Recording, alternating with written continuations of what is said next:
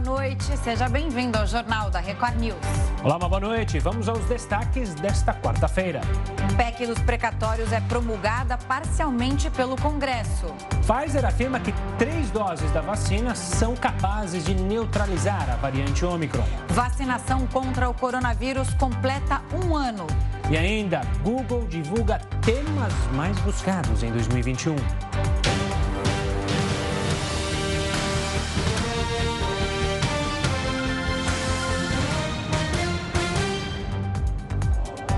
E o Banco Central decidiu elevar a taxa Selic de 7,75% para 9,25% ao ano. Esse é o sétimo aumento seguido da taxa básica de juros da economia. Com isso, ela atinge o maior patamar em pouco mais de quatro anos. Em julho de 2017, a Selic ficou em 10,25%. A alta de 1,5 ponto percentual já era esperada pelo mercado financeiro. Especialistas preveem que a taxa continue subindo nos próximos meses e atinja 11,25% ao ano no fim de 2022. A Selic é a principal ferramenta do Banco Central para conter o aumento de preços. A inflação já passa de dois dígitos e já fica muito acima da meta para este ano, cujo limite superior é de 5,25%. A PEC dos precatórios se tornou oficial, ou seja, foi promulgada hoje pelo Congresso. E houve confusão e protesto de alguns senadores. Quem explica para a gente é a Nathalie Machado, direto de Brasília. Nathalie, ótima noite para você. O que aconteceu se o acordo já havia sido fechado na noite anterior, hein? Oi, Camila. Oi, Gustavo. Boa noite, boa noite a todos. É isso mesmo, teve muita confusão hoje à tarde na sessão aqui no plenário do Senado.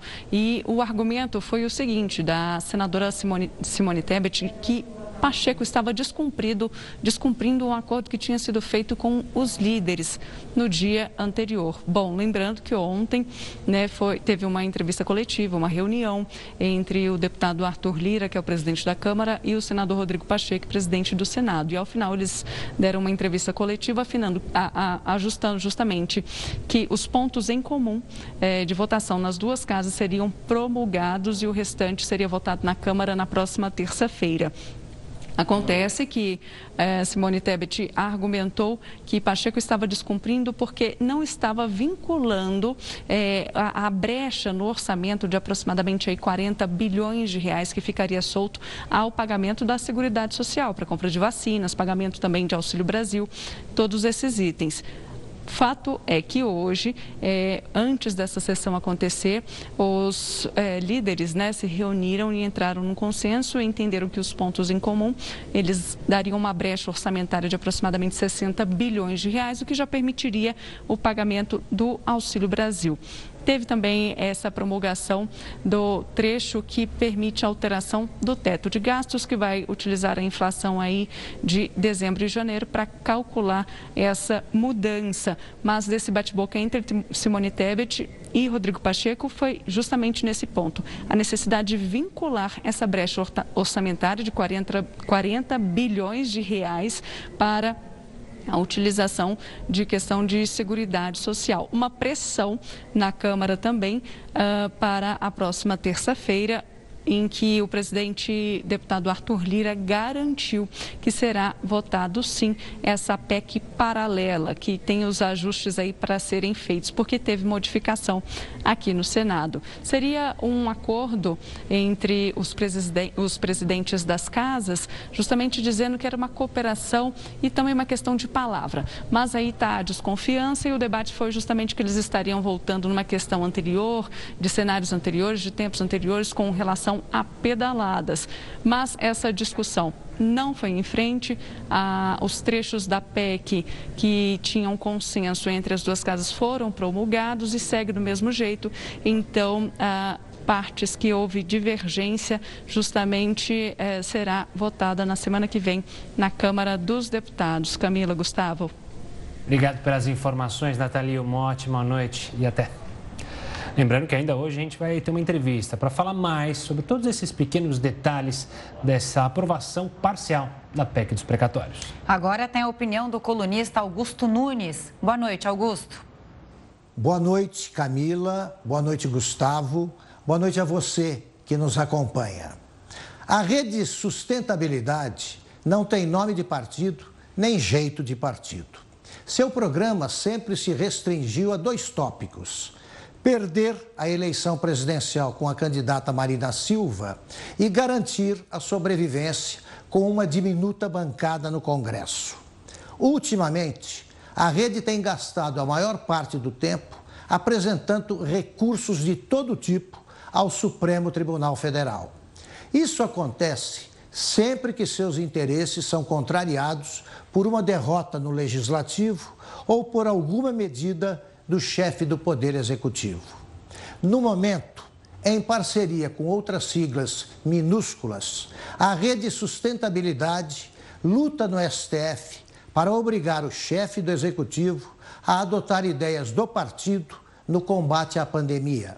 Segundo a Constituição, cabe ao Poder Legislativo a criação de leis. A rede parece convencida de que cumpre ao Poder Judiciário recriá-las e faz o diabo para intensificar a judicialização da política que jamais rimou com democracia. Obrigado, Augusto. E olha só, o deputado Fábio Trade, relator da PEC da segunda instância lá na Comissão Especial da Câmara, que analisa o tema, decidiu retirar seu parecer de discussão depois que partidos contrários à matéria trocaram integrantes do colegiado para justamente tentar derrotar o texto. O relatório foi apresentado em setembro do ano passado e passou por amplas discussões entre os membros. Às vésperas da votação deste texto, partidos substituíram 17 deputados que eram titulares. No total, a comissão possui 34 deputados e a mesma quantidade de suplentes. Trade afirmou que a ação foi vista como uma manobra para derrubar a PEC. Segundo ele, antes das mudanças havia a quantidade de votos necessárias para aprovar a proposta. Amanhã é o Dia Mundial da Luta contra a Corrupção. O país tem bastante coisa para fazer então, nesse sentido. A gente tem apanhado bastante nessa é. luta, infelizmente. E o Congresso avalia o projeto que regulamenta o lobby. Assunto para ele, para o nosso mestre, o Heródoto Barbeiro. Heródoto, boa noite. O lobby é prática regular em outros países? Ó, cadê o lobby? Acho que é sim, agora foi. Que tinha. Eu, é, eu, não sabia, eu não sabia que tinha uma data mundial feita pela ONU, que é Dia Mundial de Combate à Corrupção. Olha, nunca vi comemorar por aqui. Primeira vez que eu ouço. Será que nós não temos motivo para fazer nenhuma comemoração? Lembrar alguma coisa? Ela, Acho que pelo jeito. É, precisa acabar. Só os corruptos estão comemorando. A corrupção vibra aqui no Brasil, né? Nesse dia da luta, ela está dando de lavada na gente. Exatamente. Veja só, vocês acabaram de falar aí da, do, do encrave da prisão em segunda instância. Ela, agora, o que, que nós estamos fazendo? Nós vamos regulamentar o lobby. O lobby, ele é sim regulamentado em vários países do mundo. A palavra lobby, todo mundo sabe, é aquela parte hotel. Quando você chega lá no hotel, tem um lobby. Né? Que é o corredor, é onde você fica lá esperando para preencher. Muito bem, isso apareceu uh, no Senado americano. O pessoal queria fazer uma pressão em cima do deputado e senador e não podia ficar no Congresso. Aí eles ficavam no prédio da frente, que era um hotel. E todo mundo ficava lá no hotel esperando os deputados chegarem, os senadores chegarem. Tomando umas e outras e tal, ali, esperando o pessoal vir, né? E daí então surgiu o nome de lobby. Ou seja, uma pressão que você faz sobre o poder público, pode ser sobre o poder, mas poder público, para que você possa alcançar um resultado. E em outros países do mundo isso é regulamentado, é claro, é aberto, é transparente, mas aqui não. Sabe há quantos anos está dormindo o um projeto lá para regulamentar o lobby aí no, no Congresso que a gente está mostrando agora? Vocês não vão acreditar, vocês não têm idade disso, vocês não eram nascidos. Há 40 anos. Mas escuta, então, há 40 anos, é, mas tem a lobby? Tem. Só que o lobby aí é feito na sombra, é feito na escuridão, é feito na penumbra. Né? Quando você consegue as coisinhas cochichando nos, nos ouvidos das autoridades. É o chamado lobby auricular. Mas agora, vamos ver se a coisa vai para frente e se a gente acaba de uma vez por todas com essa história de um lobby escondido e que seja aberto e seja transparente. Eu acho que nada contra o lobby, absolutamente nada contra. Pode ser um lobby de cidadãos, pode ser um lobby de uma indústria. O que não pode é um lobby forçar o governo a assinar uma medida provisória para proteger a indústria automobilística. Isso não pode. Né? Ou então, o lobby é, dá presentinhos para os parlamentares. Uma viagenzinha, um resort, né? É, uma, um regalo. Isso não pode.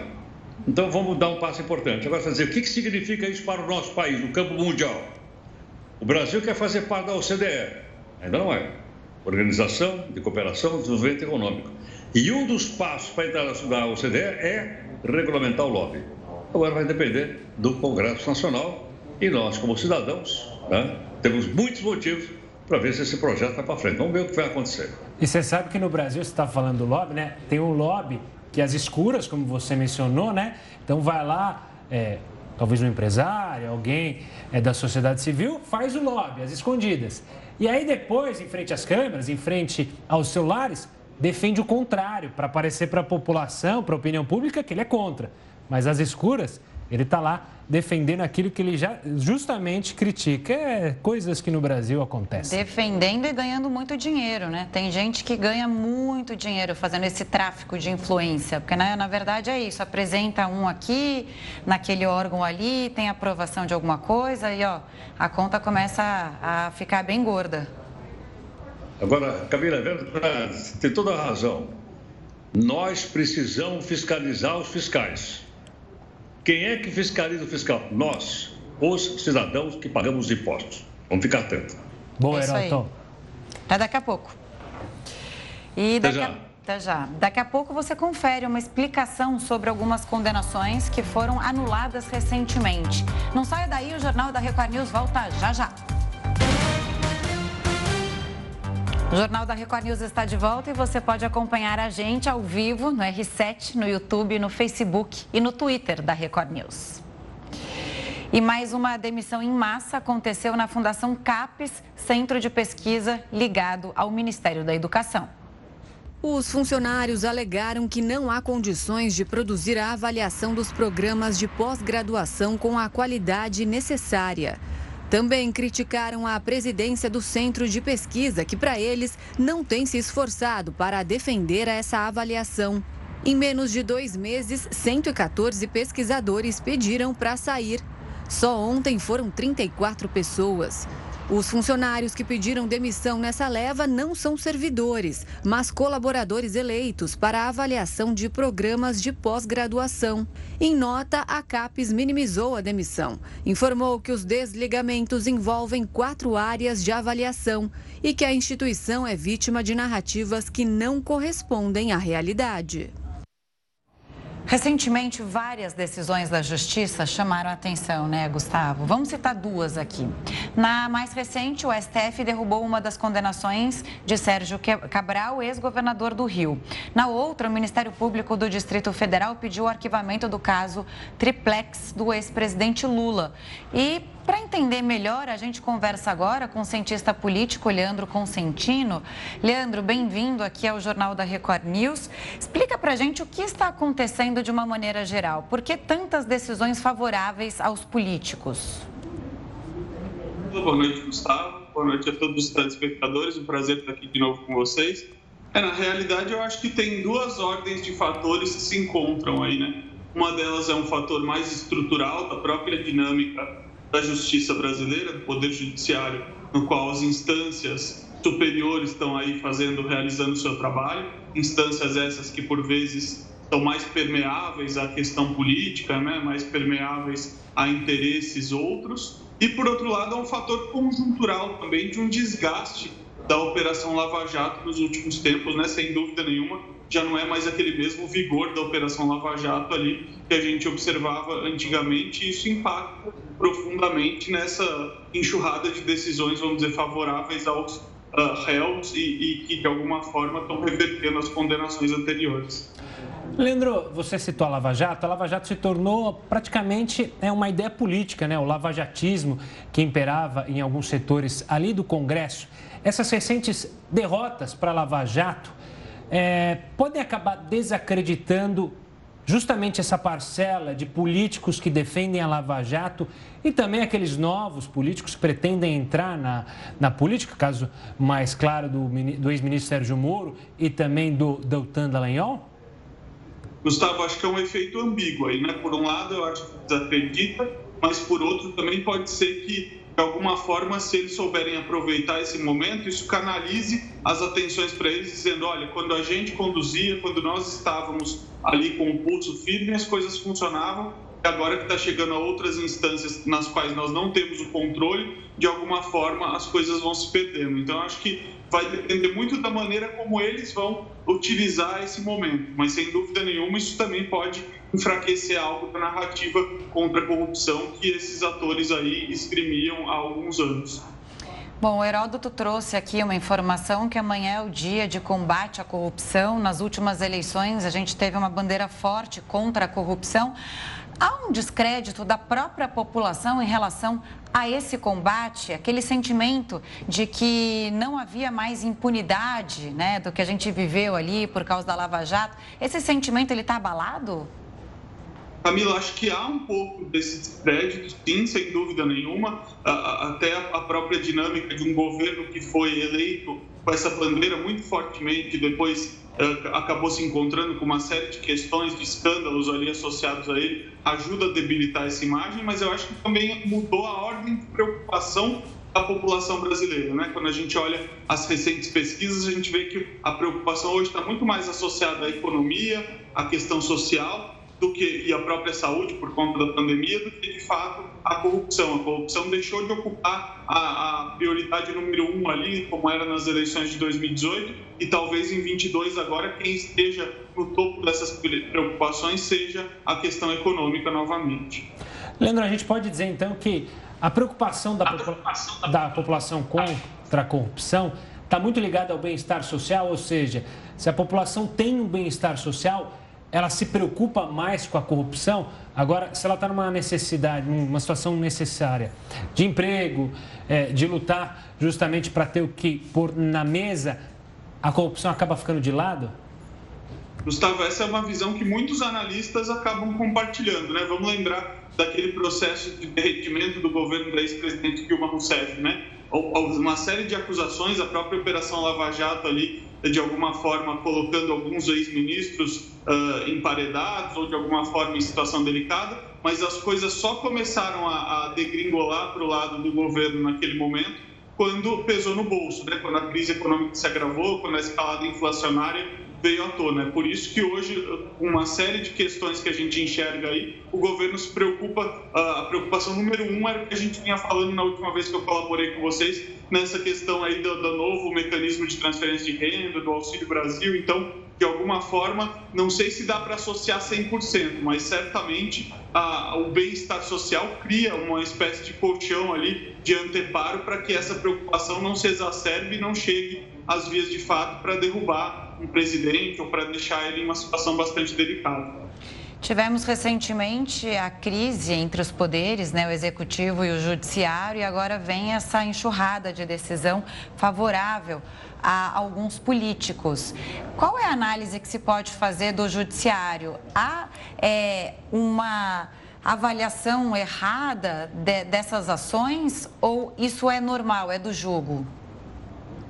Camila, é difícil a gente julgar, vamos dizer assim, no atacado, né? Sem, sem a gente, de alguma forma, olhar para cada caso. Mas, sem dúvida nenhuma, há uma dinâmica da própria justiça no Brasil em que muitos criticam pelo fato de ela ser excessivamente garantista, ou seja, eh, dotar os réus ou dotar os condenados de uma série de instâncias recursivas que, de alguma forma, nunca terminam ou que acabam sempre com a absolução do réu notadamente se a gente está falando de gente que tem dinheiro para pagar bons advogados, que tem, de alguma forma, recursos para protelar essas condenações. Né? Então, aí, uh, o que marca para nós, pelo menos é o que contamina boa parte da população, é uma sensação de impunidade que, sem dúvida nenhuma, é muito ruim para quem espera que, de alguma forma, as pessoas pesem da mesma maneira no jogo político, no jogo democrático, como manda o bom figurino de uma boa democracia. Quer dizer, todos são iguais perante a lei, mas se alguns têm mais recursos e mais dinheiro para manter a impunidade, talvez não sejam tão iguais assim, né? Leandro, obrigado. Sempre um prazer recebê-lo aqui no Jornal da Record News. Um forte abraço e até uma próxima. E olha, saindo um pouco do Brasil, um estudo feito na China mostrou que a terceira dose com a Coronavac amplia em quase 20 vezes o nível de anticorpos neutralizantes. O resultado foi anunciado em um simpósio promovido pelo Instituto Butantan em parceria com a Sinovac. Esses tipos de anticorpos são capazes de combater a infecção por todas as linhagens do coronavírus, inclusive essa nova variante, a Ômicron. O cientista Shang-Chi Wang, que participou do evento, recomendou administrar o reforço entre 6 e 12 meses depois da segunda dose.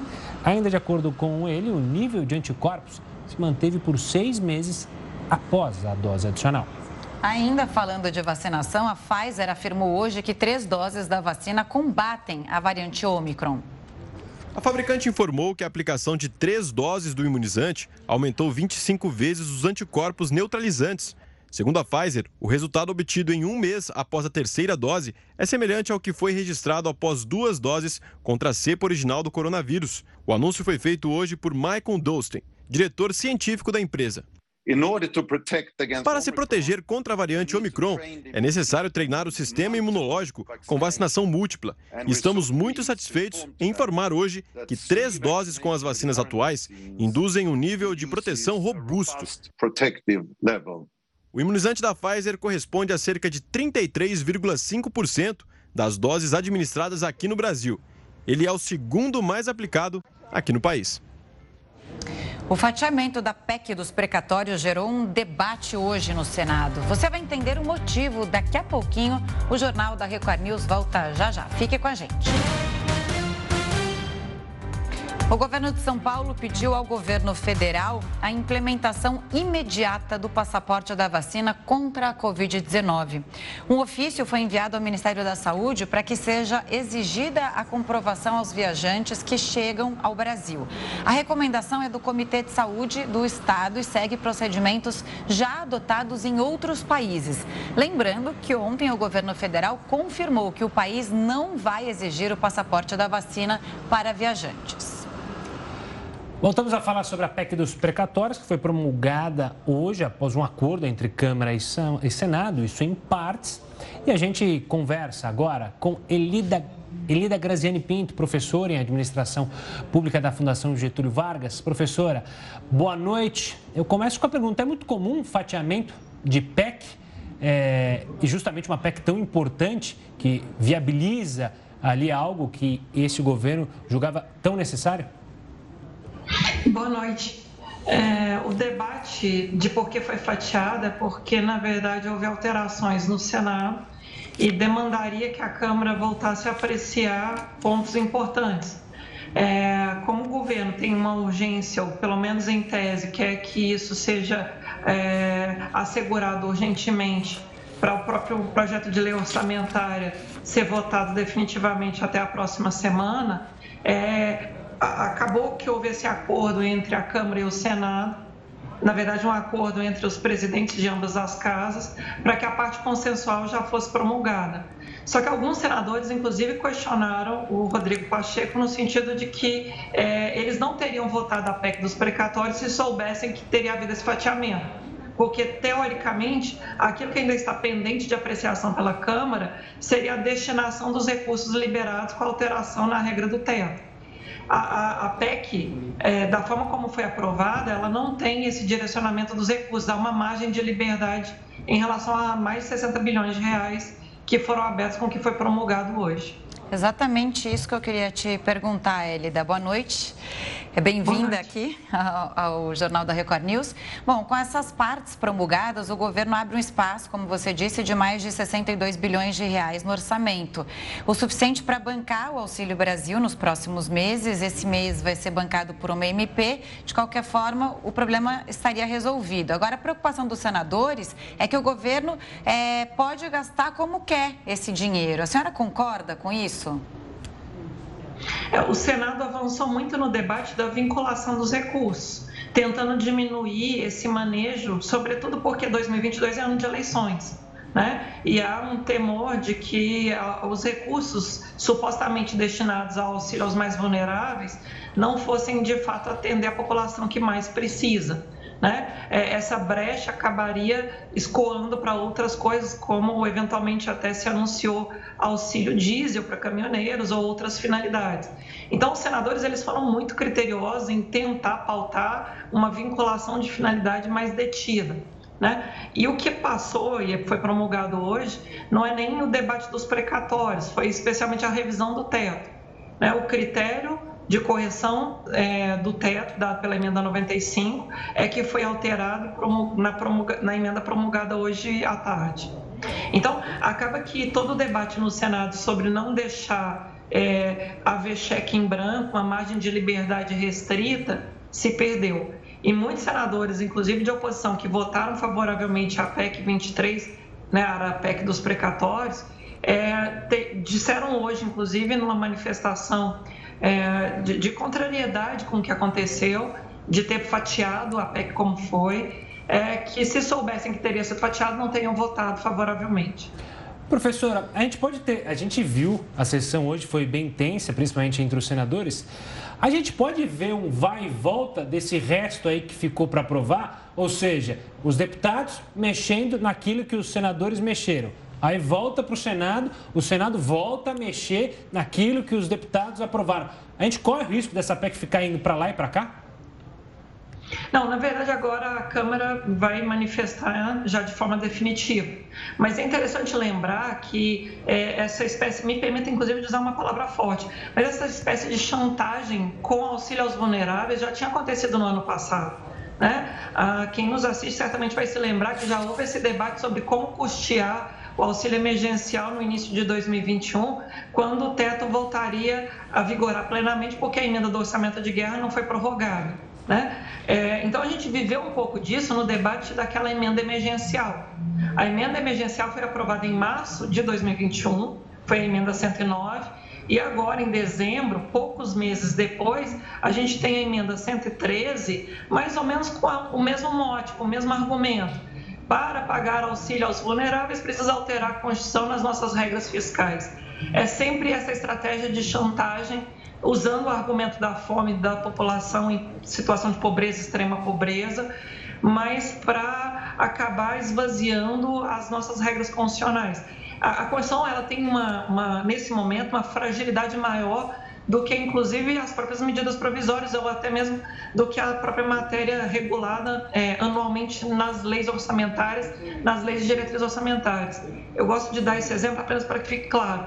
Apenas em 2021 já alteramos duas vezes a Constituição a pretexto de garantir o custeio do auxílio aos vulneráveis.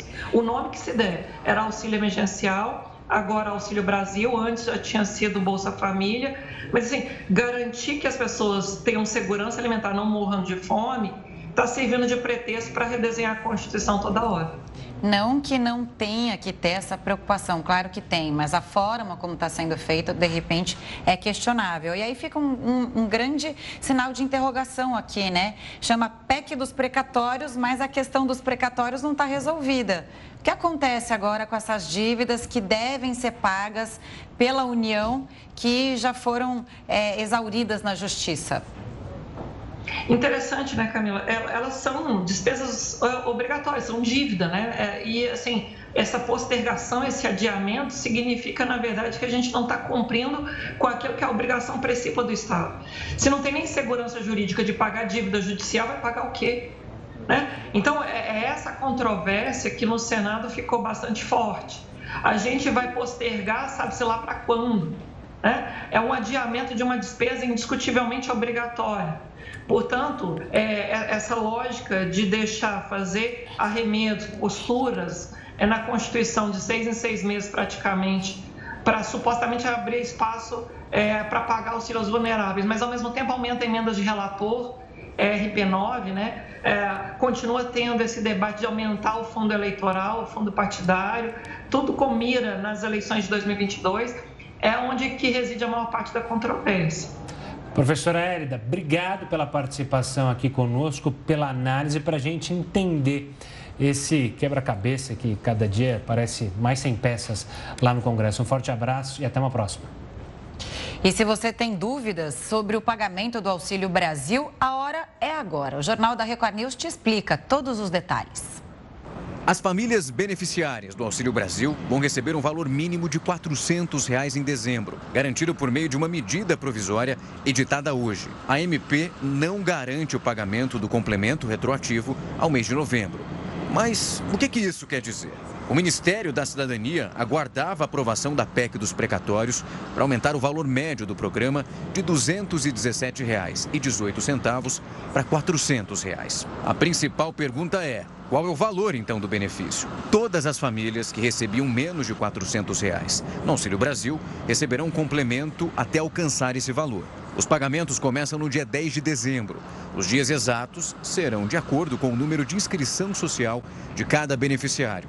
Quem tem o NIS com os finais de 1 até 5 receberá nas seguintes datas: 10, 13, 14, 15 e 16 de dezembro. Já os finais de 6 a 9 e também finais 0 serão nos dias 17, 20, 21, 22 e 23 respectivamente. Quem recebia acima de 400 reais não terá o direito a qualquer complementação. Os pagamentos de 2022 dependem de um espaço no orçamento que só será aberto com a promulgação da PEC dos precatórios. O Auxílio Brasil começou a ser pago em novembro para as famílias beneficiárias do Bolsa Família, que foi extinto. O valor médio foi de R$ 224,41. Quem recebeu o auxílio emergencial, mas não recebia o Bolsa Família, não está automaticamente incluído no Auxílio Brasil. O governo de São Paulo vai reservar doses da Coronavac para imunizar crianças. O Jornal da Record News volta em um minutinho com essa e outras notícias.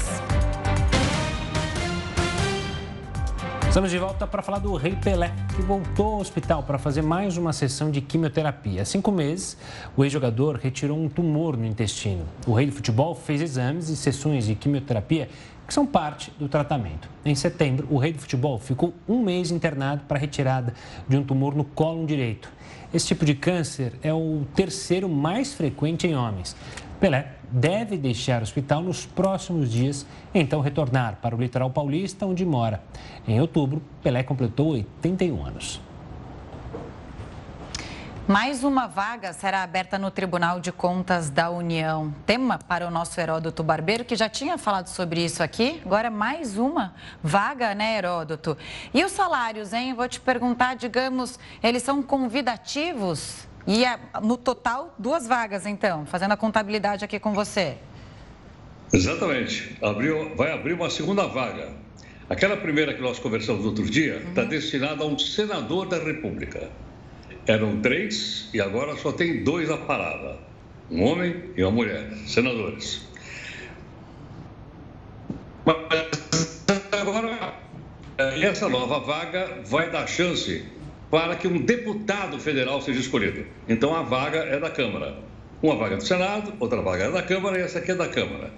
É, esse cidadão que saiu agora, que abriu a vaga lá para o Senado, ele saiu porque, porque ele vai, vai ser embaixador em Portugal.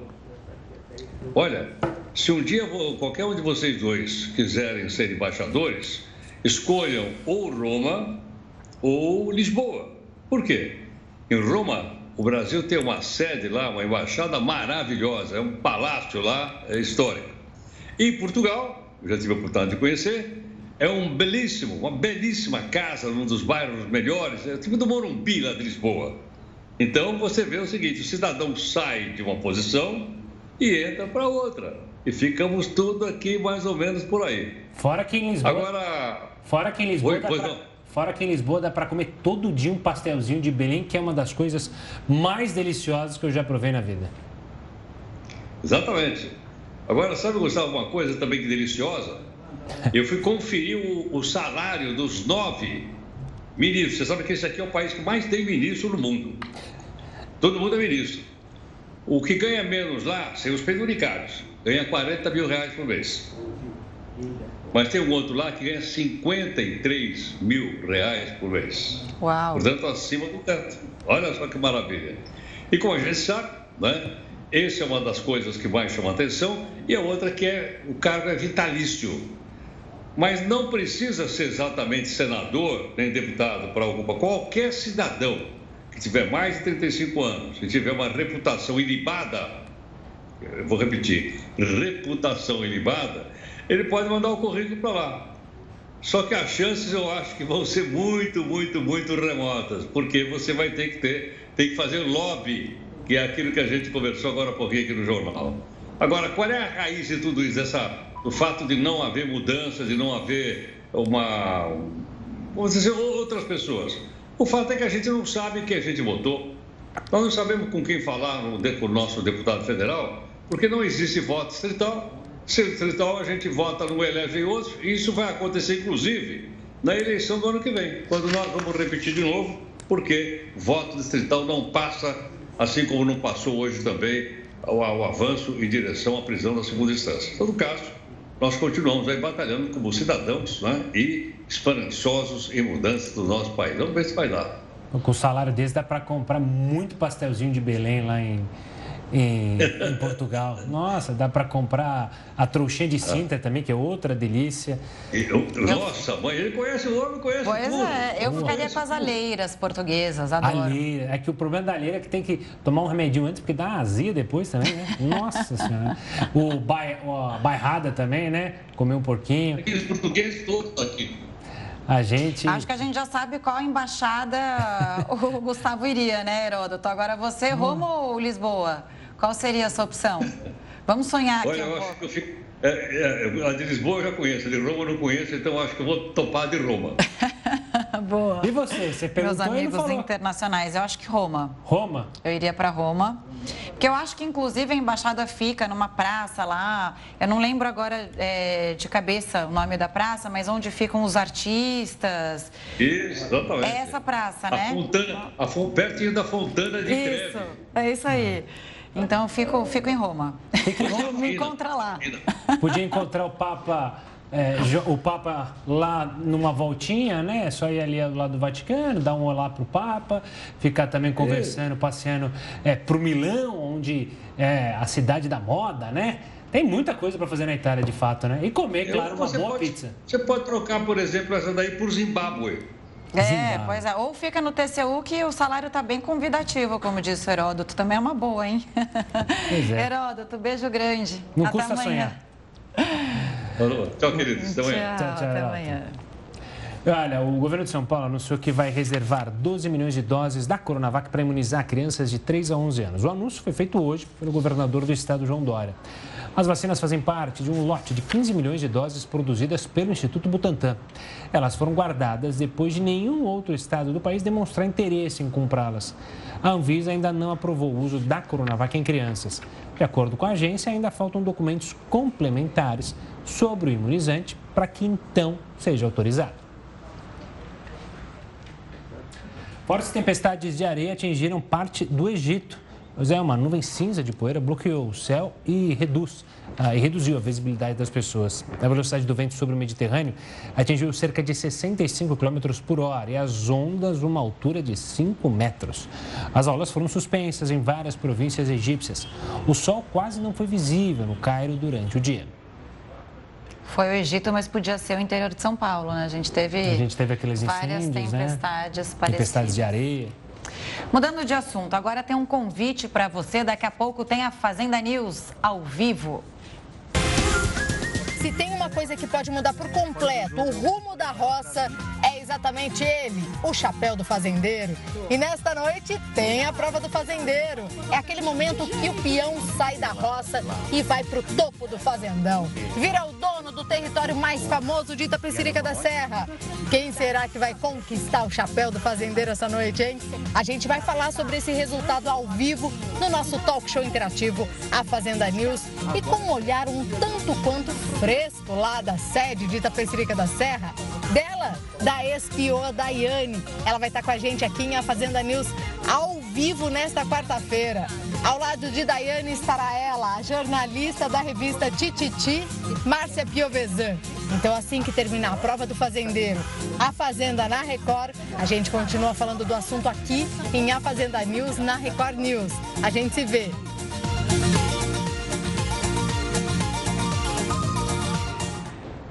O Google divulgou a lista dos assuntos mais pesquisados no Brasil este ano. Você tem ideia, você tem ideia dos temas mais buscados? Não saia daí que a gente te conta já já, em um minuto. Estamos de volta para falar da Alemanha. Afinal, Olaf Scholz assumiu o cargo de chanceler do país. Ele entra no lugar de Angela Merkel, que deixa o governo depois de 16 anos. Scholz foi confirmado em uma votação feita pelo parlamento alemão um novo chanceler participou de uma cerimônia de transição. O mandato é de quatro anos. É a primeira vez que um governo do país é formado por mais de dois partidos. Antes de assumir o cargo, o novo chanceler foi ministro das Finanças e vice no governo de Angela Merkel. Dados do Instituto Brasileiro de Direito Previdenciário mostraram que o INSS tem quase 2 milhões de pedidos de benefícios acumulados. Cerca de 1 milhão e 800 mil pedidos estão em estoque. Os dados do Instituto ainda mostram que não houve redução em nenhum momento de 2021. O acúmulo de casos sem solução se deve à falta de servidores públicos. Os pedidos correspondem apenas às solicitações feitas em fases iniciais e o MDB oficializou a pré-candidatura da senadora Simone Tebet para a presidência da República. Até o momento, ela é a única mulher a se colocar na disputa. O anúncio já havia sido feito pelo partido em novembro. A formalização aconteceu hoje em Brasília. Agora, ao menos 12 nomes estão cotados como pré-candidatos ao Palácio do Planalto. Entre eles, obviamente, do presidente Jair Bolsonaro, do ex-juiz Sérgio Moro. A senadora não indicou com quem pretende compor a chapa. Tebet se formou em Direito e foi eleita ao Senado em 2014. 60 dias é um... A Austrália e o Reino Unido anunciaram que não vão enviar nenhum funcionário do alto escalão do governo às Olimpíadas de Inverno na China. A decisão vem dois dias depois dos Estados Unidos também confirmarem um boicote diplomático ao governo chinês. A comunidade internacional acusa o país de violação dos direitos humanos contra minorias étnicas. Uma região né, que chama Xinjiang Autônoma da China. As Olimpíadas de Inverno acontecem em fevereiro do ano que vem. A Embaixada da China na Austrália reagiu à decisão, acusando o governo de postura política, insistindo que o sucesso do país em Pequim depende do desempenho dos atletas, não da presença de oficiais. A vacinação contra o coronavírus está completando um ano. Mais de 56% da população mundial já recebeu pelo menos uma dose do imunizante. Em 8 de dezembro de 2020, a imagem que circulava por todas as partes do mundo era essa: uma idosa de 90 anos recebendo a primeira dose da vacina da Pfizer. Desde então, foi comprovado que os imunizantes reduziram a circulação do vírus, salvaram milhões de vidas e deram espaço à retomada das atividades econômicas.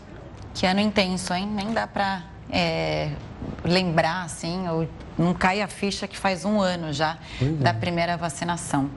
Mudando de assunto, o Google divulgou hoje a lista dos assuntos mais pesquisados no Brasil em 2021. Chegamos ao final do ano e na época de relembrar tudo o que aconteceu em 2021. O Google aproveitou para relembrar os assuntos mais pesquisados. E olha que o brasileiro teve um gosto, ou melhor, uma curiosidade bem variada. Segundo o site de buscas, o tema mais procurado foram as Olimpíadas. O resultado do país tomou conta das pesquisas, muito por causa do sucesso da Rebeca Andrade e da fadinha, a Raíssa Leal. Aproveitando esse clima olímpico que tomou conta do ano, a medalha de prata ficou com a vacina contra a Covid-19, que foi o segundo tema mais pesquisado. E o bronze foi a Pane, que deixou o WhatsApp e também outros aplicativos de Mark Zuckerberg fora do ar no mês de outubro. Outros casos que marcaram o brasileiro em 2021 foram a morte do menino Henri Borel, o retorno do Talibã ao poder no Afeganistão e o acidente aéreo que matou a cantora Marília Mendonça.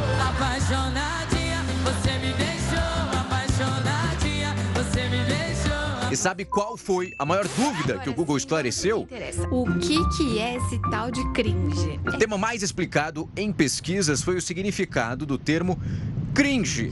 É cringe pra lá. É cringe pra cá. Mas como ele já foi esclarecido, a gente nem precisa mais explicar, né? Porque olha, eu sou cringe da cabeça aos pés. E tchau. Nós também somos cringe, né? Eu, pelo menos, sou. Sem dúvida, eu também. Já me incluí, eu tô nessa. É, mas eu senti falta de duas questões que sempre estão em alta, né? Qual? Como perder peso sem parar de comer e como ficar rico sem ter que trabalhar. Sempre procuro, nunca me deram a resposta. Como descansar sem dormir? Vai mais ou menos isso, né? Ah, não, mas eu gosto de é dormir. Impossível. eu quero dormir já, inclusive. O Jornal da Record News fica por aqui. Muito obrigada pela companhia. Tenha uma ótima noite. Você fica muito bem acompanhado agora com a Renata Caetano e o News das 10. Olha ela aí, um ótimo trabalho para você, Renata.